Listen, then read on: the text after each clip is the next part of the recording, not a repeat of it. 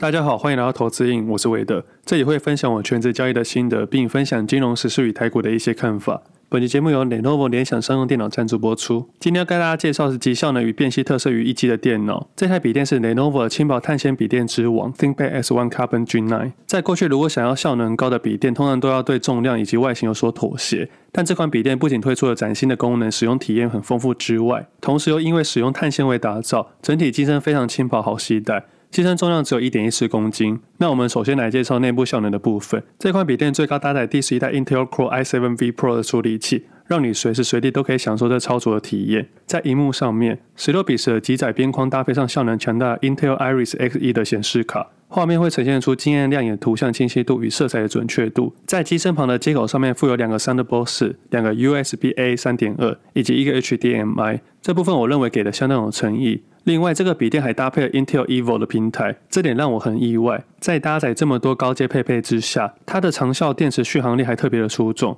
最高可以长达十六小时。在长时间使用下，使用者不需要担心笔电过热、压力过大，因为全新的单杆式铰链双重风扇及后置的通风设备可以有效提升散热效果。即使是长时间使用，也可以依旧保持冷静。那这台 ThinkPad X1 Carbon G9 还通过十二项军事级的要求，以及超过两百种品质测试。在这军事级的强悍风格，在各种严峻的环境之下，依然功能强劲。也就是说，不管你在什么样的环境里交易、工作或是打游戏，它都能维持你的一致性，非常适合在生活中的各种挑战。称它为最强的商务笔电也当之无愧。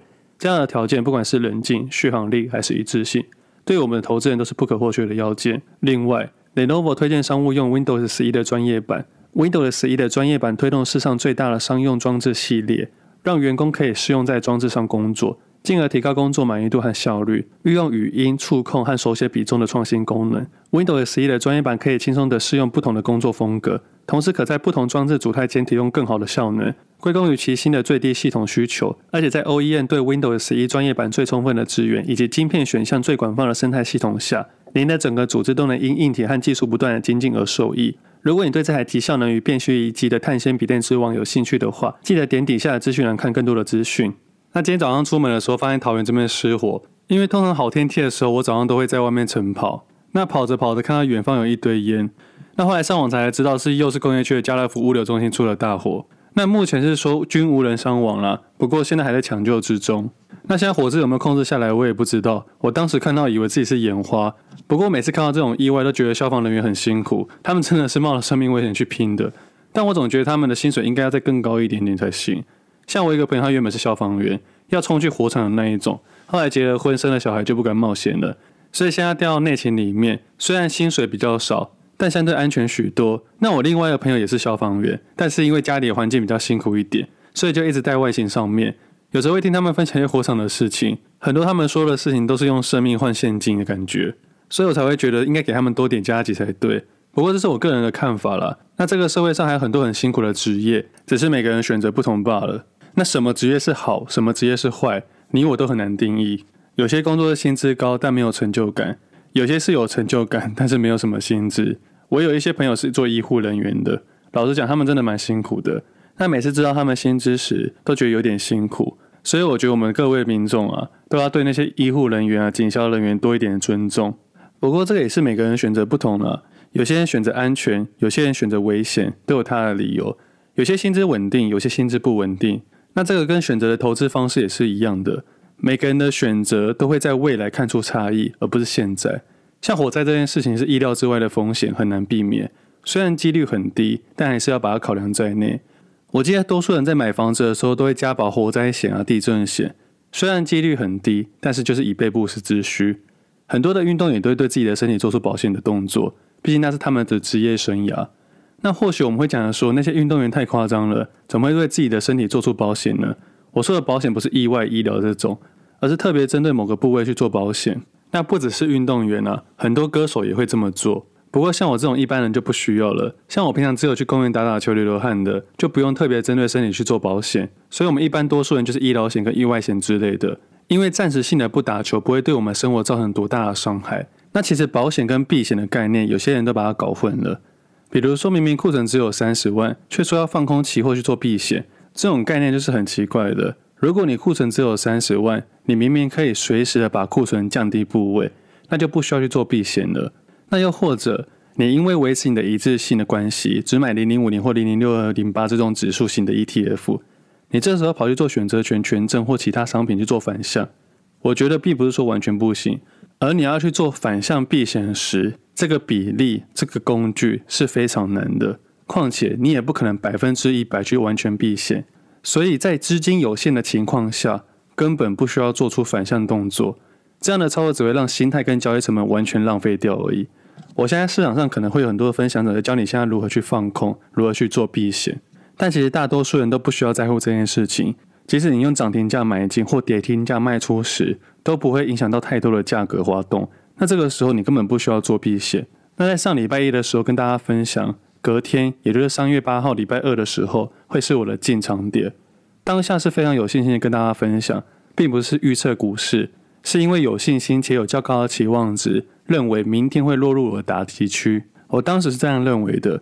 我相信隔天会有许多人因为国际股市的震荡。或是这段时间市场的各式各样的杂讯，再加上国际股市的快速下跌，我主观认为隔天会有很多人因为情绪跟账面的关系，而把部位在隔天卖出去。因为以客观的角度来说，虽然外资继续的卖台股，但是主要还是卖台积电跟联发科，但在外资未平仓空单上面却是持续的下降。当时可以客观的去想，难道外资不怕战争的事情吗？还是他们只是理性的去判断？或许卖掉台积电是他们最好的选择。台积电的流动性很足够，卖掉台积电可以卖出几千亿的资金，可以把现金给空出来，去以备俄罗斯关门的不时之需。但在空单指数上面，却没有那么的看坏台股，至少在短期上了，他们没有这么大量的看坏台股。不然，如果说战争一定会造成恐慌，那法人机构应该要大量放空台股才对吧？结果他们竟然是做出回补的动作。所以以这个动作来说，我认为只是想把现金拿出来而已。但除此之外，这只是其中一个点而已。那其他很多的细节，我把它写在 Pressway 里面用图文解释。但是如果能用说的部分，我就在这边跟大家分享。那以期望值来说，隔天长期投资人买入第一批，则是一个好的位置点。所以上礼拜一有分享到，礼拜二也真的做了。在礼拜二的 Facebook 上面也分享到，在最后一盘的时候用涨停价买进。有许多听众私讯我说：“为什么要用涨停价？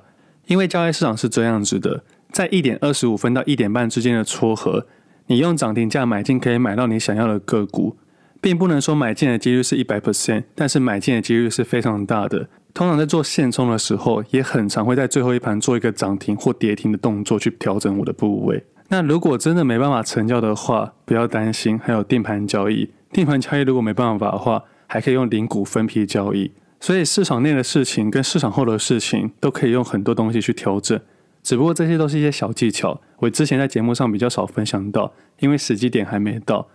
正常在做短线交易的时候，不会用涨停价跟跌停价去强迫最后一盘买进或卖出，但是在做长期投资的话，我通常都会这么做。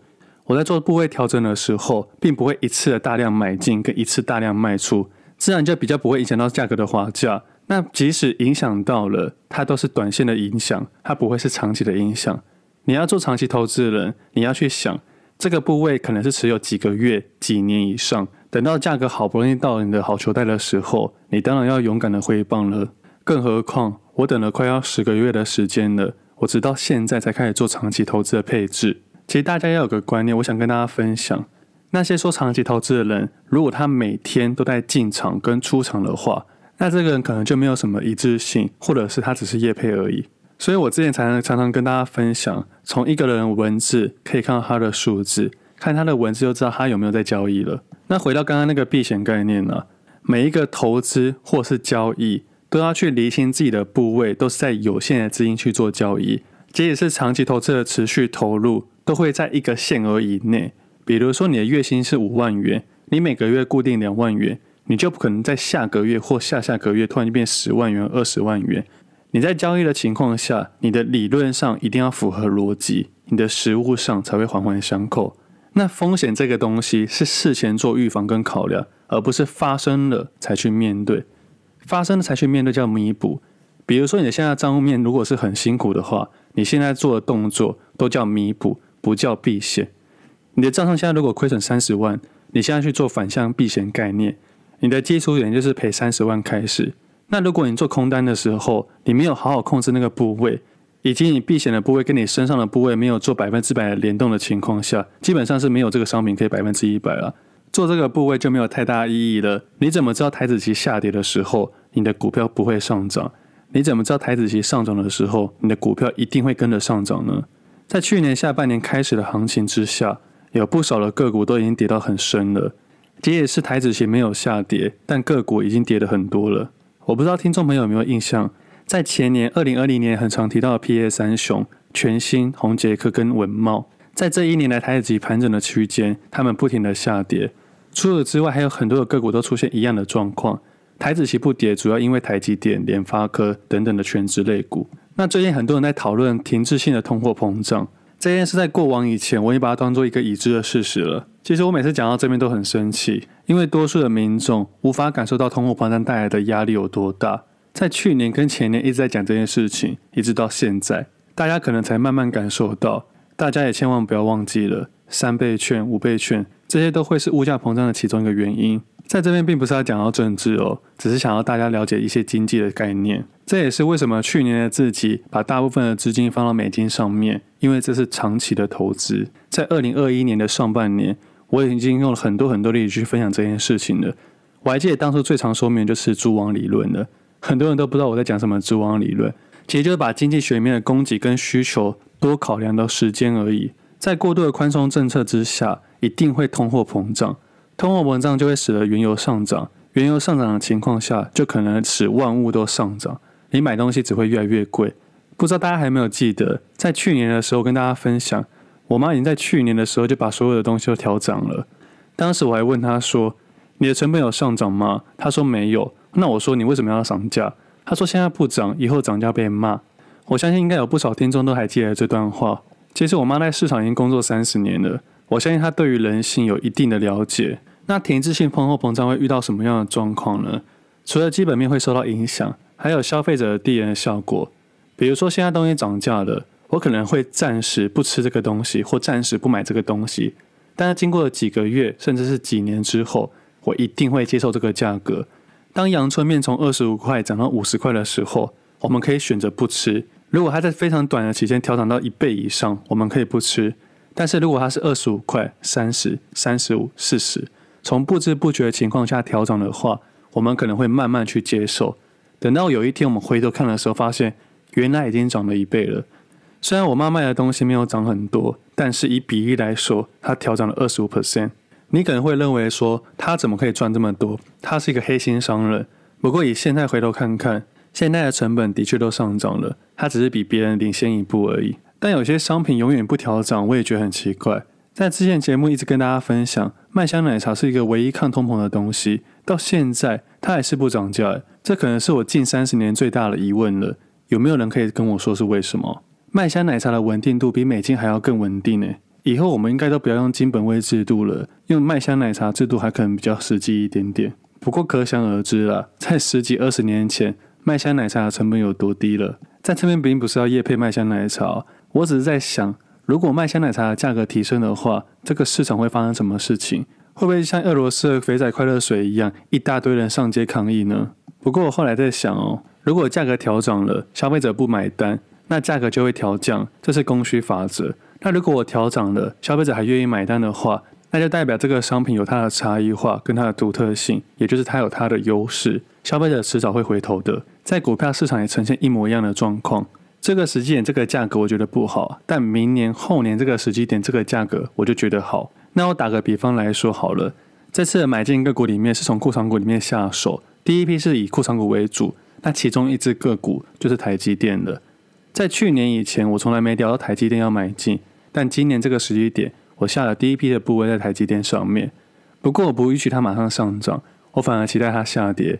那就有听众问我说，为什么要买台积电，不买零零五零呢？除了很多细项的想法之外，还有零零五零还没落入的打击区跟时机点，甚至是以现在的角度去看，零零五零也不一定是我未来的选择之一，因为有太多可以比它好的选择了。当然，这边还是要强调，每个人的想法不同。只是这两年来，有太多人推崇这个无脑投资方式了。我反而倒是觉得，大家可以提高警觉。股票市场是可能会走一个超级长的大多头。重点是，每一次的下跌和急跌，你有办法忍住吗？还是你只跟大家一样恐慌的卖出呢？就好比近期的俄罗斯指数跟香港指数来说好了，我相信这个市场上一定有俄罗斯跟香港股市的指数型 ETF。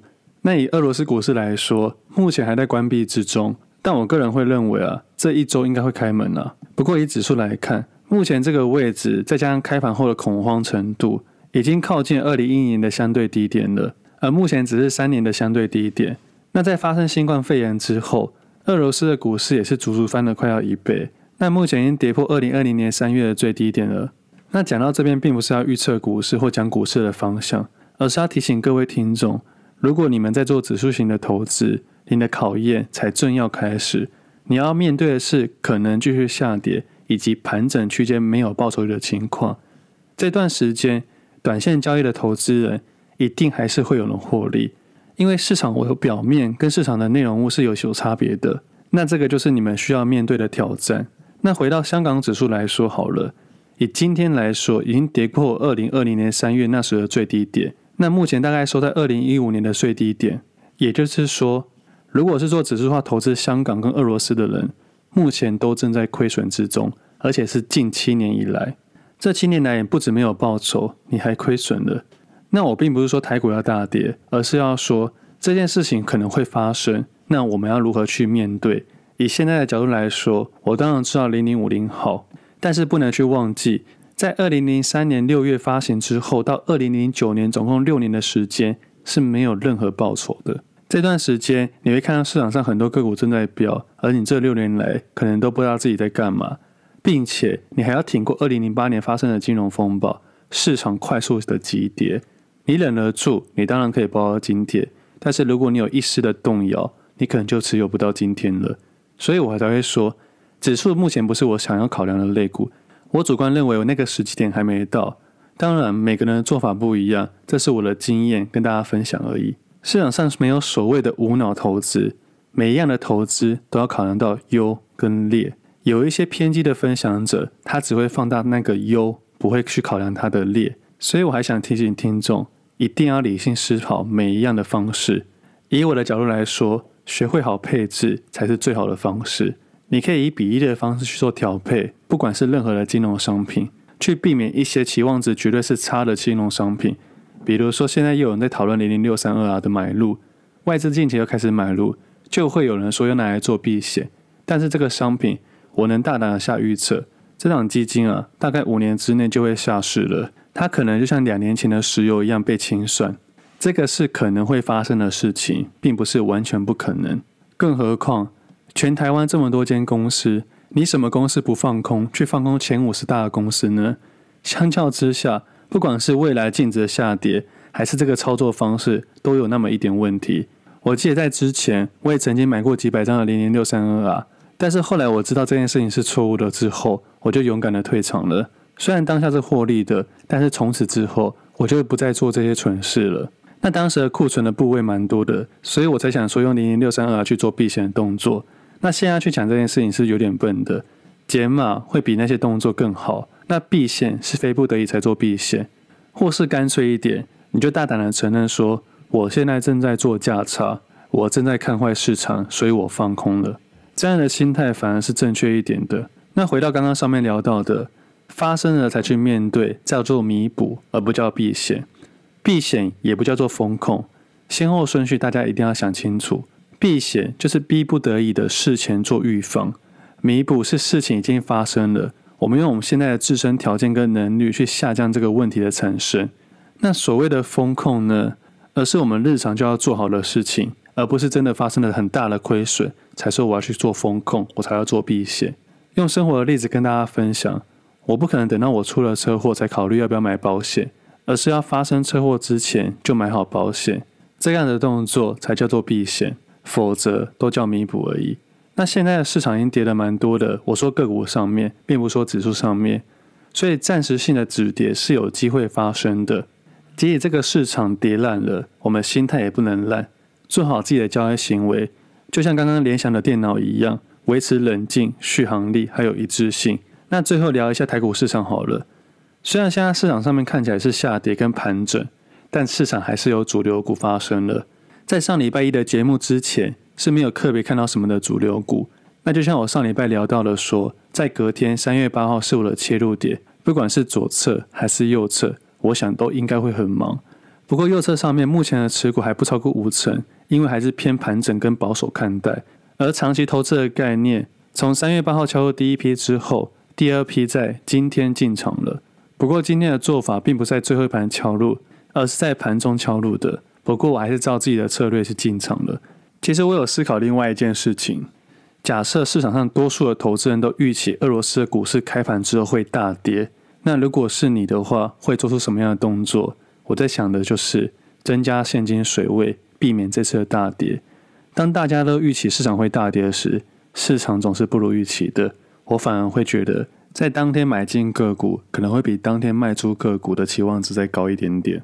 但开低、开多低、走高、走多高都还不知道。但是我以现在的角度来说，不会过度的悲观，至少不会在开盘那天把我的持股全部卖出，这是目前的想法。我知道世界各国对俄罗斯有制裁，但相对的，俄罗斯也对世界各国有一些制裁。俄罗斯经济近年的状况应该是不太好，但是为什么香港也跟着下跌呢？我相信市场会走他想要的方向。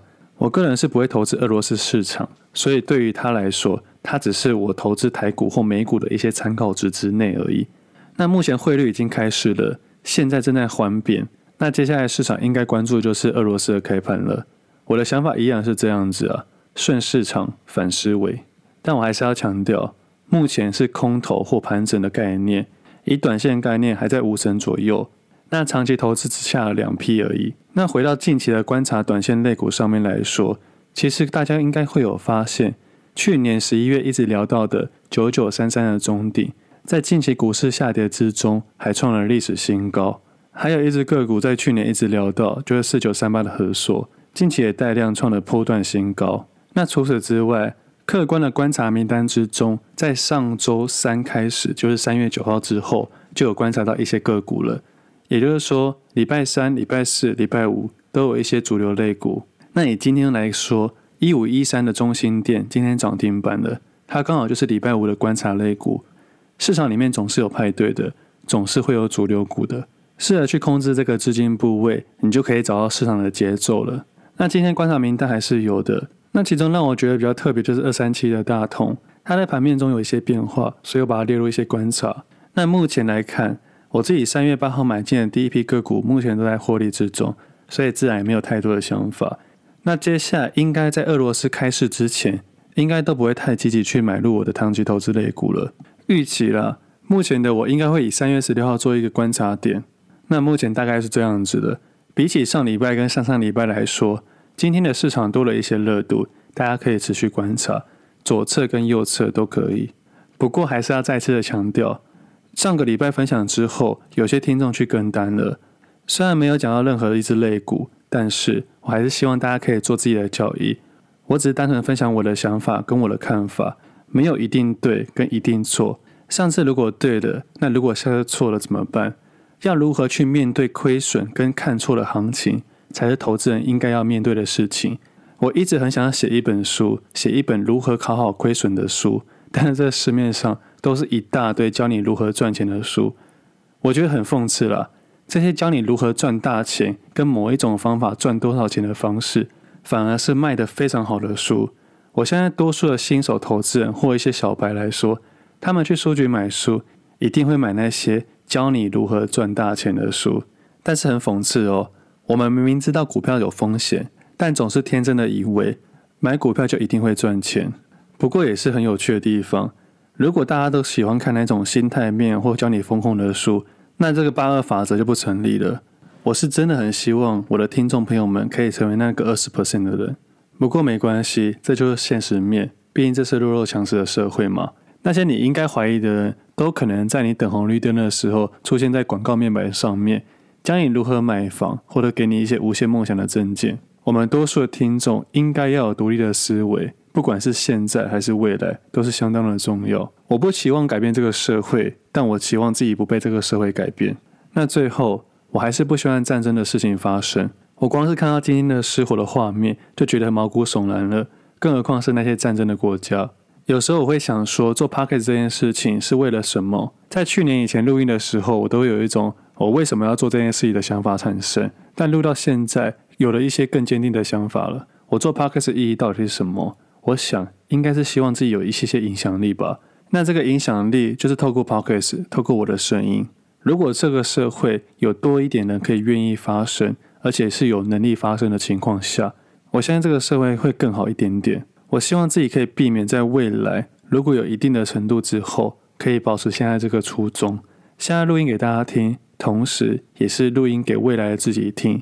那今天节目先到这里，我们下次再见，拜拜。